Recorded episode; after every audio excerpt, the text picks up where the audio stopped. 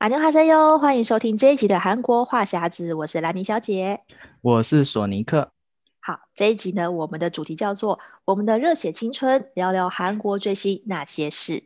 嗯，相信很多喜欢韩国人多少都对韩流文化或者是韩星啊、K-pop 有就是非常热爱。然后像我自己呢，最早最早买的第一张韩星出的专辑是，我记得那时候是 JYP 的公司出的。呃，oh? 对，然后他的他是在 Rain 之前叫朴智英，不知道你有没有印象？有有有。对对，我记得那时候出的时候，嗯，那时候出的时候非常红。然后我那时候是还还在读书吧，然后我就特意去唱唱片行找了这张专辑，然后里面还有送他一首 MV。然后就从那个时候开始，然后我就会开始特别注意，就是 K-pop，就是韩国出的一些新歌啊，然后接着。好像我还有买过神话，然后还有宝儿，oh. 然后一直到东方神起，然后再来后来后来还有什么 Super Junior 我有听过，然后就接下来出了一些比较红的韩星，就是有有在台湾做宣传的，有在台湾广告了，几乎都会去买，然后会去就是听他们的歌。那不知道男女是从哪个时候开始就接触韩流文化？对，我现在回想一下哦，其实我最早大概就是在我高中的时候，那时候其实台湾比较红的是 J-Pop，就是日本的流行音乐，嗯、像小室哲哉啊、安室奈美惠。但是我那时候呢，好像班上只有我一个人有 follow 韩星，那时候是 Rain，Rain、哦、有在 Rain 开始发专辑，然后还有 S.E.S，当时最红的女子团体，嗯、然后还有来过台湾宣传的酷龙。就是那时候算是来台湾的韩星不是很多，就真的会来台湾宣传的。可是那时候我就已经开始注意到这些歌这些歌手，然后我有去买他们的专辑，甚至还买了写真集。只是那时候我在班上就觉得好像很没有共鸣，嗯、因为大家都在追日本明星，只有我在追韩星。哦、可是那个就是很很早开始接触韩乐的。的一开始，然后后来，那你有没有记得什么转折？就是突然有有一个时间以后，就是哎，开始慢慢周围的人一开始听韩乐的人也变多了。对，因为其实我那时候追了之后，可是那时候因为年纪还小嘛，还在念书，你没有机会就亲自到韩国去。然后一晃眼呢，嗯、过了很多年之后，我又再重新再去追韩星，已经是两千零八、两千零九那时候呢契机，就是因为金曲奖邀请 Super Junior 来台湾表演。嗯然后我也注意到，就是从那时候开始，整个在台湾追星的这个韩所谓韩流就是大爆发，嗯、因为那时候台湾人普遍对韩韩流明星，我有啦，有一些接触，像什么 H.O.T 啊，或是神话跟东方神起是比较之前出道的团体，已经在韩国很红了，嗯，可是都还没有机会，比如说比较少来台湾宣传，或者是台湾人比较少，嗯、可是真的是到 S.J 来台湾之后。这这之后这十年，就是也刚好是韩流大爆发的时候。然后我那时候也是因为为了追 SJ，嗯、然后想知道他们的，因为他们明星都用推特嘛，嗯、他们常常会推特，就是发他们最新的一些动态，嗯、我就很想第一时间知道。所以我那时候真的是为了追星才去学韩文的。哇，真的！我记得有一阵子台湾是刚开始没有没有几组韩星很红，然后后来有一阵子以后，就是台湾开始有一些拼盘演唱会。对，然后会邀请一些韩星来，然后就就去听了以后，你可能应该一开始因为某组韩星去听了以后，就发现哎，其他几组韩星好像也很不错，嗯、然后就一直一直开始就一直追，一直追，一直追下去，这样非常神奇。对啊，因为其实台湾，你说以追星来讲，大家就追看韩剧跟听韩乐其实是不同的族群。韩剧其实蛮早就进来台湾，嗯、像《冬季恋歌》啊，还有那个《蓝色生死恋》，很早就进来台湾，嗯、但是。那是韩剧演员要亲自来台湾宣传的机会也比较少，或者说看韩剧比较说是婆婆妈妈嘛，嗯、所以他们都是看剧，但是比较不会像年轻人去疯狂追星。所以我觉得韩乐像尤其是偶像团体带动的那个追星风潮，是整个就是瞬间成长很夸张的地步。嗯，我记得我之前在韩国工作的时候，有很多来韩国打工度假的朋友，嗯、他们是纯粹是为了要追星。方便追星，所以然后去申请那个的签证，打工度假。对，我记得我那时候，他每一个月的钱都拿来买专辑啊，要不然就去看演唱会，要不然就是哪个明星他可能去日本或者是去海外，他就一定要跟那个同那个明星同一个班机去，然后一起睡住同一个饭店，这样我都觉得好好疯狂，就是这些追星族的毅力真的非常佩服。这样，对啊，我就是自己开始追星之后，我才就是因为你会就是认识其他的粉丝嘛。那时候第一个管道就是像台湾人会去上 PTT 这种 BBS 站去看 SJ 版。嗯那他板上就有很多人分享他去韩国追星的经验，嗯、或是他遇到谁谁谁这样子，就让大家很羡慕。然后等到我自己第一次也有机会去追星的时候，嗯，我就记得我那时候呃第一第一还第一次还第二次去韩国，那时候刚好是 Super Junior 有发片，嗯、然后我到当地的时候我就知道了他们有呃可以抽抽签名会的这种机会，啊嗯、可是呢你要先买专辑才有机会抽。但是你有也不是你买一张就抽得到，跟台湾很不一样。对，因为有你可能要抽买一百张，才才可能抽到一、哦、一张名额进去。所以我那时候，嗯、因为因为那时候我也没有带那么多钱嘛，我就跟另外一个追星的妹妹，刚、嗯、好我们都是同一个行程去同一个区间去韩国。我说好，那她先到，我说你先帮我买了个两张好了。嗯、他说好，她要买四张。我们说好，那我们就凭运气抽抽看嘛。嗯、结果我们两个人。嗯都没有抽到，就运气不好，而且那个签名会办在很远哦，办在天安，距离首尔搭车搭火车大概也要一个小时的时间。我们就说好，那我们还是杀过去看看好了。嗯、我就跟我的其他的呃，跟我一起去韩国旅游的的队友，我跟先脱队，我说不好意思，我要去天安一趟。我们其实没有抽到票，嗯、但是我们就想说，至少我也可以站在旁边看他们签名嘛。我们就是很天真的抱这个、嗯，看到人就心满意足了。没错，没错。结果我们到当地的时候，发现，哎，那个地址找到的是一一栋大楼的地下室。他说完了，哦、因为他门口就有 SM 的工作人员在门口检查，你没有，嗯、你没有那个入场的许可，你根本进不去。我就想说，糟糕，竟然在一个密闭空间，还不是那种开放空间。但是呢，嗯、我们就看到旁边有停车场，就想说，哎，那他们至少总要下车走进去吧。所以我们就待在那个停车场、嗯、等他们来。果然，嗯、他们拿着保姆车来的时候来了。哦，那一天来了四个成员，我记得是始源、哦、东海，另外两个我忘记了。但是他们下车在停车场的时候，因为工作人员真的也是挡得很凶。其实距离很远哦，嗯、大概就是就是很就是就是距离非常远的状态下，我们远远的看到他们下车，可是你不能走过去靠近他们。但是我还是看到人了，嗯、赶快拿起相机猛拍，然后工作人员那边挡啊，我也不管他，嗯、我就那时候你真的是很有勇气，就是不管工作人员怎么挡你，你拿起相机就是要拍，我先拍再说。嗯然后他、嗯、他还甚至一度想要要求我删掉，我根本就假装就、哦、真的吗？我我那我也听不懂韩文，我那时候还不会韩文，我、哦、就随便啦，就就不理他，反正我先拍再说，他也不能对我怎样。嗯、所以我们就是看，终于看到他们下车走进去，而且你知道吗？他们竟然是从那栋大楼的建筑物的后门进去，所以他们从停车场直接走到后门，我们是站在前门的地方等他们。哇！所以我觉得他们。所以我就觉得哇，这个追星真的好，这个难度很高，因为 你以为他会从前门走进去，所以我们在前门就停车场的另外一端在这边等，哦、结果他们在靠近后门的地方停车走进去后门，你就是、嗯、你就没有办法看到他走走到你这个方向，所以那时候就觉得、嗯、哇塞，他们真的是还有这一招，就是为了不让你在那边堵到明星，就是这样挡来挡去，我就哇。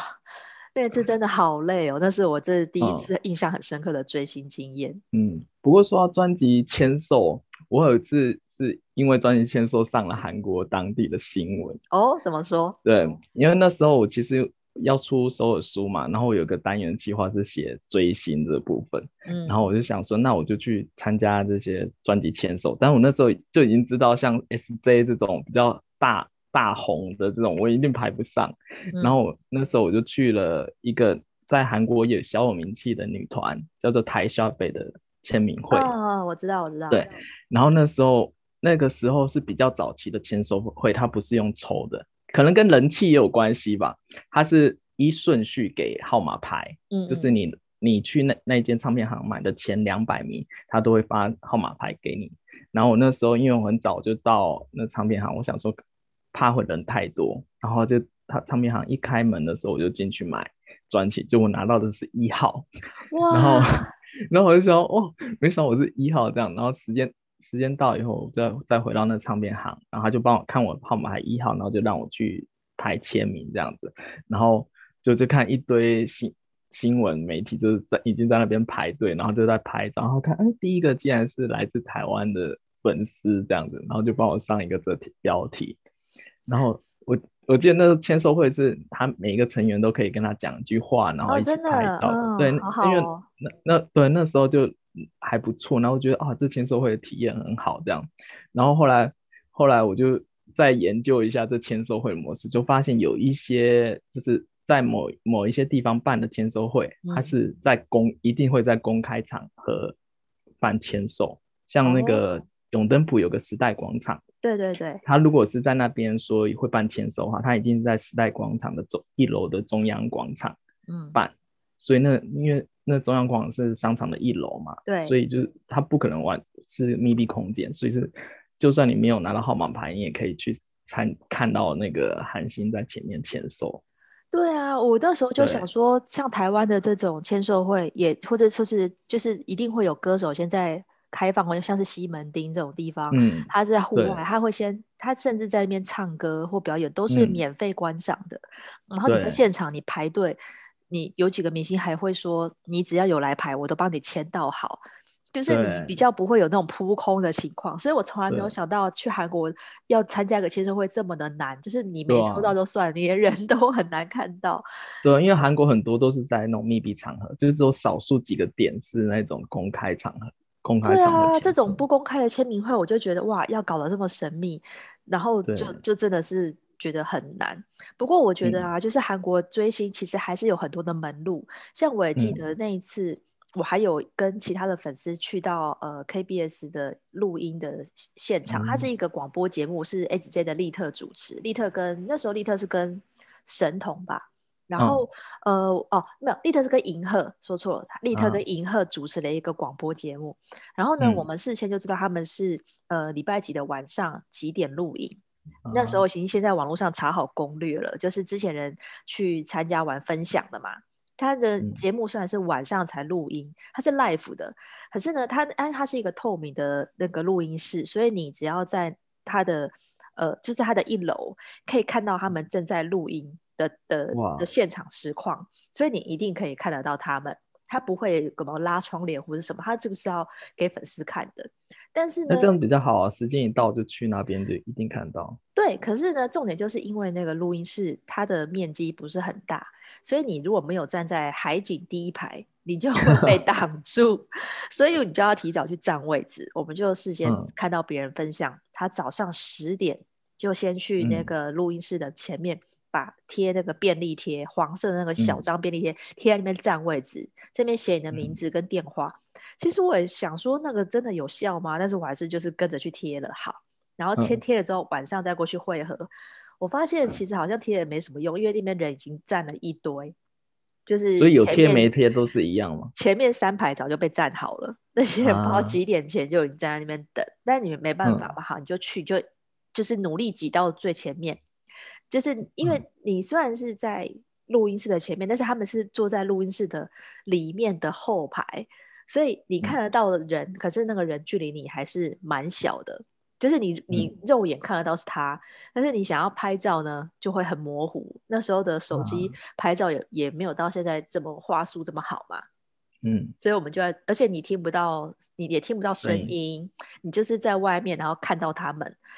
但而且他们后来你也看不到他们走出来，因为他们后来是就是开车走，所以你只能看到他们人已经在里面，你就没有办 法亲自跟他们面对面的什么有些人想要送礼物啊交谈，就就没有这部分。嗯、可是那一次你光是隔着玻璃看到生人。你就已经觉得哇，很兴奋，对，这就是我觉得那时候很出奇追星的经验，就是而且它距离是很近的嘛？还是哈很近，可是隔着玻璃啊，啊，所以你有一种就是、嗯、就是没有办法真的面对面看到人的那种感觉，就是不会在你面前这么这么这么大的比例，嗯、就是但是你那时候就是有一种只要看到就好的心情，啊、就是最初期追星的时候，只有追求我看到人就好。就很兴奋，对啊，嗯，那你不知道你之前有没有去过那个音电视台的音乐放送节目，因为这个在追星族也很大家都在传，就一定要去的那个。哦那个、对，那个我超想去的，可是那时候我事先就有已经有看到网友分享说，你也是要很早就去排队，而且每个团的粉丝名额有限定。对，是比较红的团，名额一下就被抢光，你可能要排一些冷门的团才有机会进去。这样我说一下我的经验哈，因为我是也是刚才讲说为写书嘛，所以我就去去了电视台，然后韩国的电视台音乐放送节目是几乎从一到一到日每天都有不同的电视台的音乐放送节目，然后比较。始终的粉丝就会每每一场都会去，只要是他们的喜欢的韩流歌手在打歌起的时候。然后我记得我那时候第一次去的是东方神起的那个他们回归的第一次的音乐放送节目在 Mnet。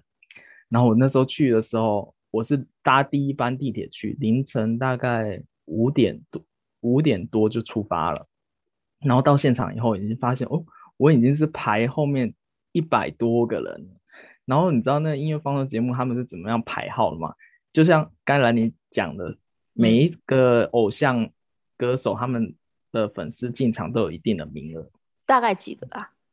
大概要看大不大牌。嗯、然后因为因为有的他他们有分现场跟预录场哦，然后对，然后你你要先加，他会排顺，你去的不是依依照你到到时。到那边的顺时间顺序哦，他还要看你有没有加入官方会员，就是他们官方粉丝的会员哦。对，官方还有还有你有没有对，你还有没有买他的正版专辑？然后你有没有下载他们就是合法音源的那个网站？你有没有下载他们的音源？就基本上都要这三个，然后他才能往前排，就是你的顺序才会在前面。然后如果你是什么都没有的话，你的顺序就是在最后面，就基本上是排不到的那种感觉。然后我那时候去的时候，呃，我算运气很好，因为我有买专辑，然后我也买音源，因为我已经做好功课去了。但我那时候排的时候已经是倒数倒数前十个才排进去了。哇！然后他是很紧张的感觉。去那边他会有一个好像是关卡的工作人员，他会负责点名，嗯、然后帮你排号。他会他会先排好，哦、然后等到好像早上九点、嗯、电视台的人人上班以后，他会再帮你排一个号。然后你不是拿到号就可以就可以安心无事了，他还要每每几个小时以后还会点名，所以你几乎是要一直待在那个那个电视台楼下，在那边等。我记得那时候是大概要花半小时一天了吧？对，几乎要一整天，因为他们是呃真正开始录都是下午嘛，下午三四点，但是你从早上早上五点多或是是我看很多排前面的都是凌晨就熬夜在排队这样子。然后我那时候很不容易，好不容易进去看到的时候，因为是预录场，就他们预录完那那首歌以后，我们就得出来，我们不能看现场直播。然后我们就啊，就一整天。我那时候记得预录场是下午两点半就结束了。然后他们如如果有一些关卡的比较高等的会员，他们可以去直播场，就现场 live 直播的时候，他们也还可以再进去。然后那时候就就真的很佩服那些。那些死忠粉丝可以就是这样熬过一整个礼拜的打歌机，因为他每每间电视台都是几乎是这样这样子的模式，他们就透就是熬夜排队，就只为了去看那个玉露，帮那个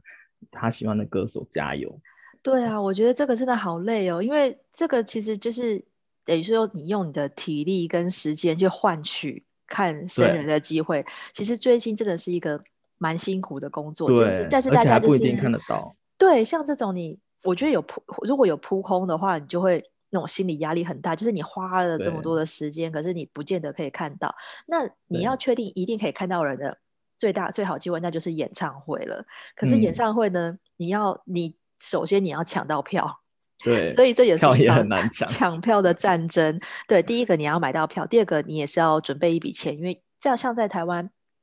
演唱会的票价分很多种。嗯比如，比如说好了，我有看过 Big Bang 的演唱会，在小巨蛋。我对小，我对 Big Bang 本来没有那么的喜欢，就是不是、嗯、不是我的那个首选。但是就是跟朋友去看，我说好，那我们就抢一个蛋顶八百块的票，嗯、真的是小巨蛋的蛋顶后面三排。哇！你就是要拿望远镜，还有看望远镜看大荧幕、嗯、这样子的方法去看演唱会，但是只有八百块而已嘛。那如果你要摇滚摇滚区的话，我记得那时候最贵有到七千三哦。我就说天啊，那个七千三我真的花不下去，就是摇滚区的的呃前前半部。嗯，所以台湾台湾的票价的起伏真的很大。对，然后因为在在 BigBang 之前呢，像呃 SM 家族演唱会最贵的话，顶多是到、嗯、比如说四千八或是五千六，就是摇滚区或是二楼红区、紫区这种比较好的位置，就是它会分分价钱。那三楼的话，嗯、三楼的最前面至少也还是要两千八或是三千二，其实都蛮贵的。那你如果因为像像我自己在韩国看的话，嗯、就是韩国就算是 BigBang，他卖的票大概才十万韩币，嗯，贵一点，就大概一三三千三千台币左右，三千块台币而已。然后可是到台湾以后，就同样一一同一个系列的演唱会到台湾以后就变很贵。对，而且通常你可能会不止看一场嘛，你他如果开两场、嗯、开三场，你就会想要多看。那个一三场下来不得了哎、欸。你就可能要花到上万块的钱，为了看演唱会，嗯、所以我觉得在台湾看演唱会真的是蛮贵的。但是我也是到了韩国之后才发现说，就像索尼克讲的，韩国其实是均一票，你不管是摇滚区还是座位区是一样的价钱，所以就是看你运气好好不好买到哪里的票。对对对，就是你 有买到票的话，其实就不用担心你花很多钱，嗯、因为我觉得那个票价跟台湾比起来是相较便宜的。但是呢，嗯、我那时候是去韩国工作的时候，刚好遇到 SJ 的第呃 SS 六他们的第 SS 六的演唱会。那我事先来不及买票嘛，嗯、我想说好，嗯、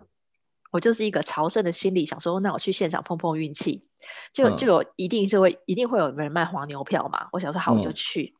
果然很多那个阿啾西阿啾嘛，就是在那边，嗯、你看就不是粉丝的样子啊。他手上就拿着票嘛，然后他就会，嗯、就他一看也知道你想要买票，就过来先问他多少钱。嗯、哦哦买哦，然后先问一下，然后他就、嗯、他就先讲个价钱，我就有点太贵迟疑。有些人呢，他就会降价；嗯、有些他就是直接走掉，想说你也没有要买，还不卖你。那我后来呢，就是问到了，我问到了一个他卖。他那时候因为快开演了，所以他那时候就没有加价，要把它出清嘛。对，他我就买到，我就用原价买到黄牛票，而且是很好哎。对，是在座位区那个，因为他是在蚕室体育场，蚕室体育场其实，我、嗯、我觉得它也不小，嗯、可是它的整体的座位跟小巨蛋比起来，就是你你不会觉得你那么高，因为小巨蛋它的三楼很高嘛，嗯、可是蚕室体育场它比较广。嗯所以你你的票虽然不算是很前面的位置，嗯、但是你也不会觉得距离很远，嗯、所以我就觉得那次看的体验就很棒啊！就是哎，我也没有经过那么辛苦的抢票，但是我还是买到了就是合算的价格跟这个好的位置。所以后来，我觉得，嗯嗯，我觉得买黄牛票真的要看运气。对啊，之前去的时候，我去了一场是 CNBLUE 在那个奥林匹克公园的那个演唱会。然后那时候我也是抱着跟兰妮一样的心理，想说去那边一定会有人卖黄牛票，然后我就带带了一个台台湾朋友去，然后想说啊，反正我们没抢到票，我们就是就算贵一个一千块台币好了，我们也买这样子好。对，就我一去去到那地铁站以后，就发现嗯不对劲，因为一般人来说，大家黄牛票是哎要跟你跟你。兜售黄牛票嘛，但我去的时候，一堆大叔大妈问我说：“你有没有票？你有没有票？”他要跟我买，然后我心想：“这什么状况？”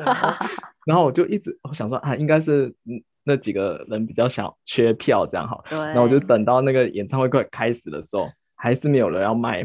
卖那个卖票给我们。然后要不然就是他开的是 double 以上的票价，然后我们最后就那一天就败兴而归，就没看成这样。然后就觉得很很呕这样。所以觉得买黄牛票真的要看运气。对，我觉得我还可能还还算运气不错，因为我后来陆续还看过了 BigBang 演唱会，而且我也是看了两场，嗯、都是好像只有加一点点钱吧，就就还是有买到票。然后 Beast 的演唱会我也是到现场才买，因为我那时候根本没有，就我都来不及去，可是跟因为我也没有加入官方会员，所以我也没有去。上网先买票，我都是直接到现场去买，所以我那时候就觉得说，如果啦，像现在是因为没有办法飞嘛，假设以后疫情缓解，然后想要去韩国看演唱会的话，不见得要在台湾找代购帮你抽票。我觉得你也可以去现场碰碰运气，碰碰运气。而且我觉得，如果你真的很想看的话，你都已经飞到那边，如果有买到黄牛票进去，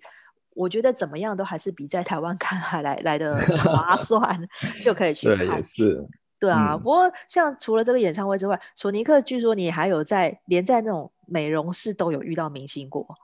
哦，对，我那时候也是为了旅游书采访，然后特别挑一间就是韩星们都会去那边做造型的美容室，在小欧町。然后我那时候去的时候，我就哎看看下面怎么一堆一堆人在那边看，我想说是什么事这样哈，然后我就走进去，然后又又有人问我说你要来干嘛？我就说我是来剪头发，然后他就让我上去，就你知道我看到谁？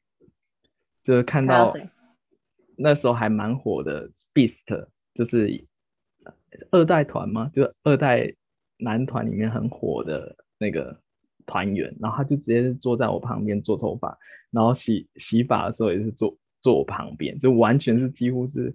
大概只有相差个几十公分的这种距离，然后我觉得好幸运呢、欸。对，而且。而且就是完全没阻拦，就上面也没有任何粉丝，因为他就觉得说你只是来做头发这样。然后我就上去的时候就就直接是坐在那个韩信的旁边。然后之后每一次我只要去去那美容室剪头发的时候，都会遇到人。然后我就会看到哦，下面一堆人在排队，然后他们就很羡慕我，就可以直接这样走上楼，然后就去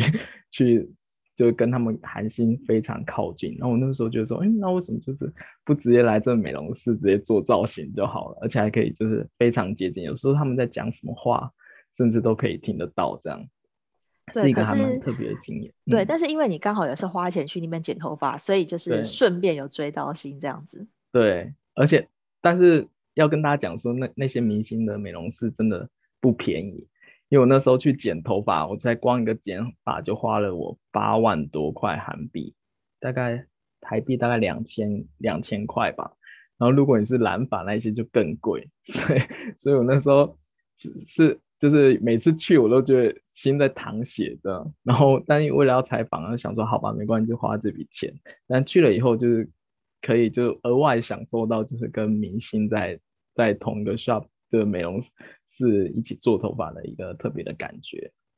对啊，因为像这种有时候有些最近有些 people 也我也是认识那些其他的粉丝才学到，包括说有人可能会在知道韩团要来台湾开演唱会的前一天就先飞去韩国，然后跟他们搭同一班的班机回来，嗯、甚至去买到商务舱的票就可以跟跟跟他们很很接近。那或是说有人也是会订同一个饭店，你就可以大喇喇的以住客的身份进去那个饭店去等他们。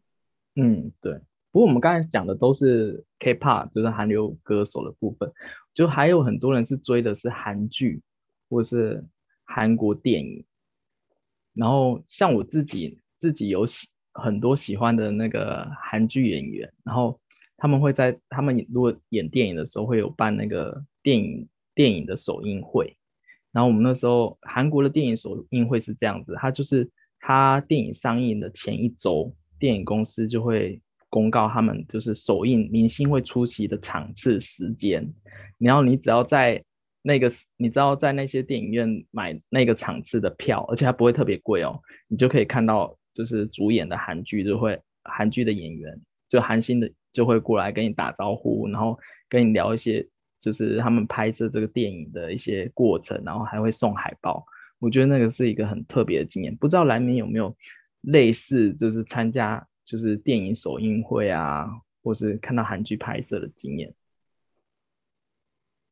呃，我之前就是有参加过一个是呃韩星何振宇跟李善均他们来台湾，他们宣传一部片叫做《末日倒数九十分钟》，然后呢那个票就是呃加上演电影票，还有看到他们来参加座谈那一场，大概要九百多还是？将近台币一千块，可是那是很难得的经验，因为你很难得可以看到、嗯、像何振宇那时候很红啊，所以你很难得可以看到他真的人来现场。可是我买到的位置比较差，我已经买到大概第十排以后，嗯、所以我还是看到大概米粒大的生人，但是那是就是觉得很开心，因为你真的很难得有机会看到韩国明星真的出现在你眼前。